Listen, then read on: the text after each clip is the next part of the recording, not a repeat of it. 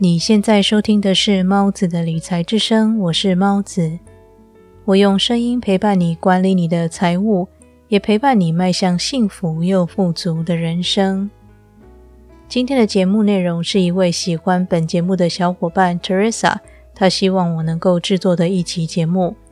她希望我能分享在学生时期应该要如何理财、理债的相关内容。因此，我把这个主题制作成今天的节目内容。如果你是学生，也有一样的困扰，那就请一定要锁定今天的节目哦。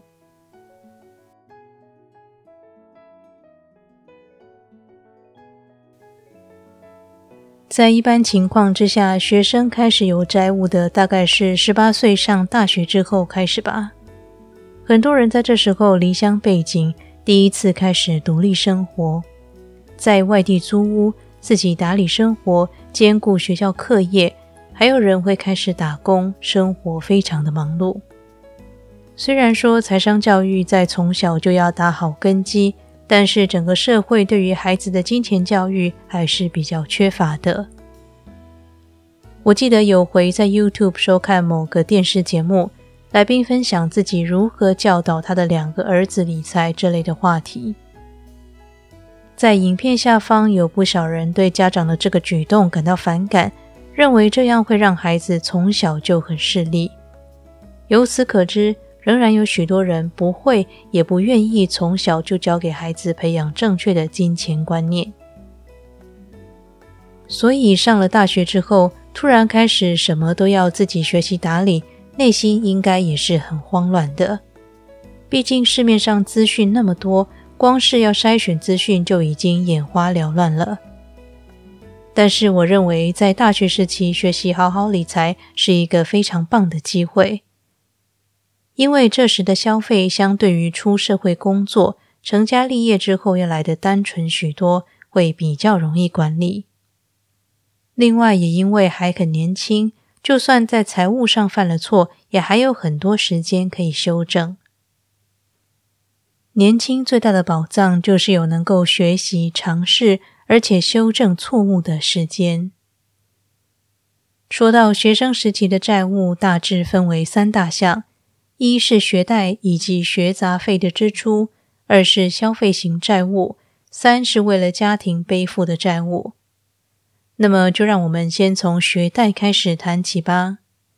现在呢，学贷利率很低，也因为新冠肺炎疫情的影响。政府推出了延后还款的措施，但是在背上债务之前，其实可以深入的思考两个问题：你是真心喜欢你攻读的专业科目吗？你是否有必要花四年的时间受大学教育呢？在这里，我想跟你分享两个发生在我生活周遭的真实人生故事。我有一位朋友 A。他从小就是个非常实际的人，凡事都会很理智的分析再做决定。在高三那年，他也和大家一样认真准备考试，最后考上一间很好的国立大学。虽然他考上国立大学，但是家人明确的告诉他，十八岁以后就要全权负责自己的所有开销。这也因此强迫他开始思考是否要继续就学这件事。于是他向父母借了第一学年的注册费，然后用一整年的时间很认真的体验校园生活。在二年级的时候，他透过朋友的介绍，以他的专业获得某间公司实习的机会。于是他在大二的时候休学，开始了他的见习生活。他每天认真工作，下班之后也兼差接案。并且非常省吃俭用，存到了大部分的学费。最终，他用自己的存款以及父母的一些援助，完成了大学四年的学业。我的另一位朋友 B，他从小就是个非常特别的人，他对每件事都有自己的看法，是一个非常忠于内心的人。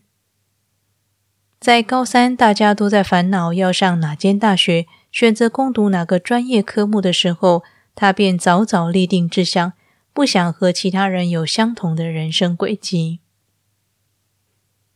因为他对甜点业非常有兴趣，因此他在高中毕业之后，在家人的支持下，一个人到国外学习做甜点。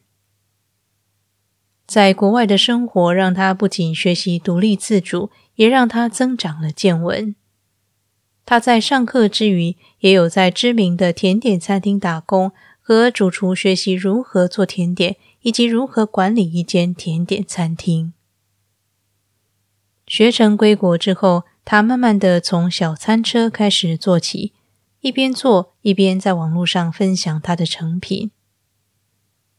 许多人因为喜欢他在网络上的分享，就光顾他的餐车，买了他的甜点之后，便一吃成主顾。在努力了许多年之后，他筹到了第一笔创业资金，而他现在正经营着属于自己的一间甜点餐厅。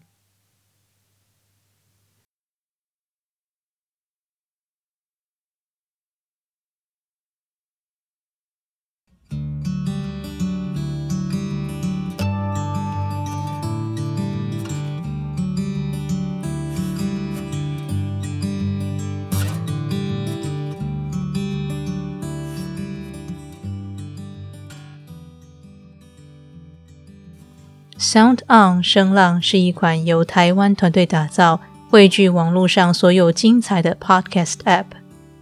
声浪工作团队致力让台湾喜欢播客节目的听众以及播客主持人打造更好的生态环境。现在就拿起手机搜寻 S O U N D O N 声浪，下载并收听精彩的播客节目吧。感谢你听完这段广告，也感谢你一直支持猫子的理财之声。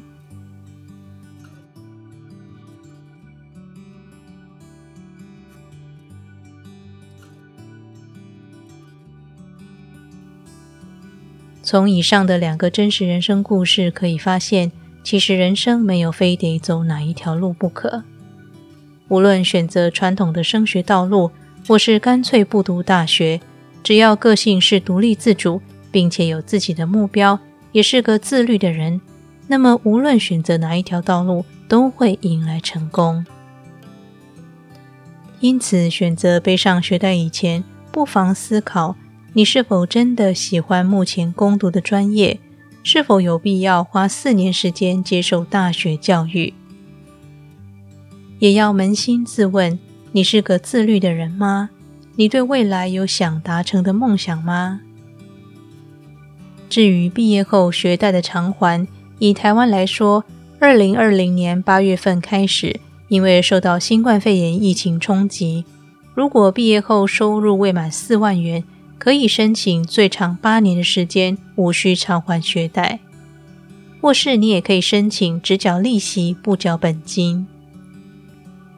如果你是居住在其他国家，相信你的国家应该也会有相应的纾困措施，帮助你在毕业之后更轻松的偿还就学贷款。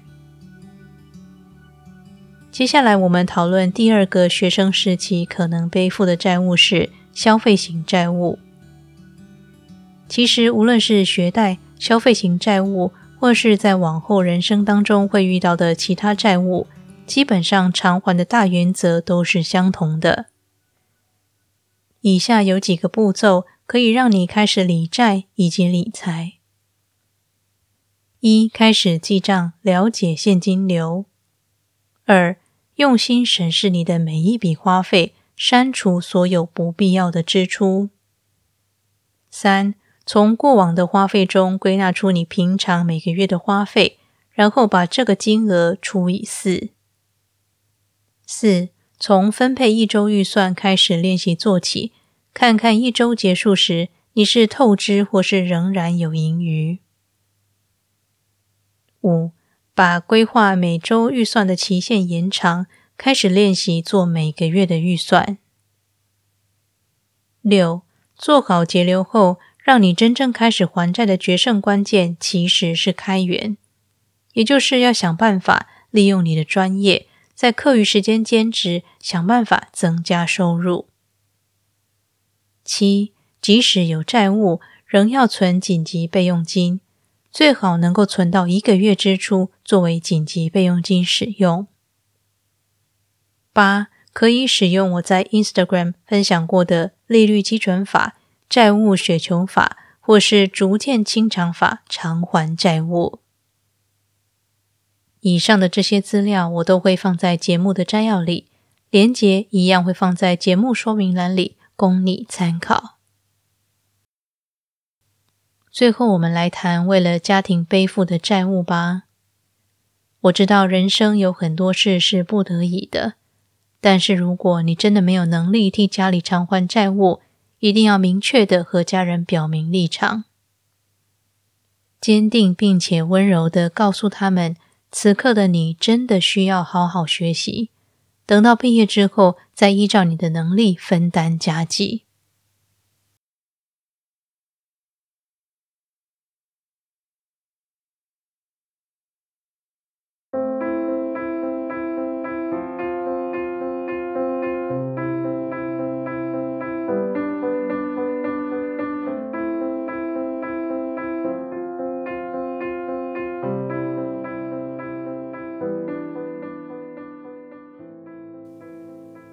今天的理财练习题是：开始记账，分析你的现金流，并且把每个月支出除以四，开始练习做每周预算。另外，不妨善用课余时间，利用你的专业增加收入。同时，也别忘了存紧急备用金，才能让你在危急时刻更好的度过危机。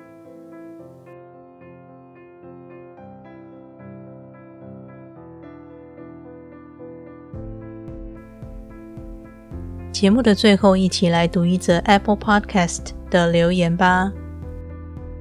Snow Wish 说：“我个人觉得内容很好，但感觉现在的听众好像会比较喜欢活泼一点的内容。当然，如果是有明确目标受众，那么就这样也没问题。重点应该是持续下去。但是如果一直没有起色的话，可能需要考虑节目形式了。”谢谢你的留言和评分，我觉得你说的非常正确。的确，现在很多人比起正经八百的分享内容，更希望能够用娱乐的方式，把知识点压缩再压缩，分成容易理解的碎片分享。其实，对于节目的形式，我一直有很深刻的思考，主要因为我现实生活中的个性就是这样。如果要我刻意变得搞笑，反而会变得四不像。我觉得做自媒体就和做人一样，我是怎么样的人，就在节目中呈现怎样的效果。而且比起如同素食一样的内容节奏，我更喜欢细水长流这样的感觉。也很希望能够在纷乱吵杂的社会里注入一点点平静的力量。另外，正如同你所说，持续是非常重要的，所以节目要经营下去，一定要有更多收益才行，这是非常现实的问题。我比较喜欢把自己想成和这个节目一起成长学习的感觉，一边做一边学习经营频道的各种知识，最终我可以获得更多收益，也能够不断产出更好的内容。最后，再次感谢你支持猫子的理财之声。那么，这里是猫子的理财之声，我是猫子，我们下期节目再见。